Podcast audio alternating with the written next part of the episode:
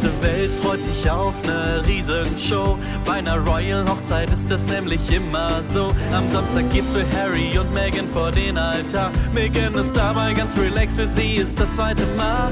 Harry ist vielleicht der Prinz, doch er weiß auch Bescheid. Die Presse interessiert sich nur für Megans Hochzeitskleid. Doch vielleicht hat sich Harry auch noch einen Gag überlegt und seine Hakenkreuz am Binde nochmal angelegt.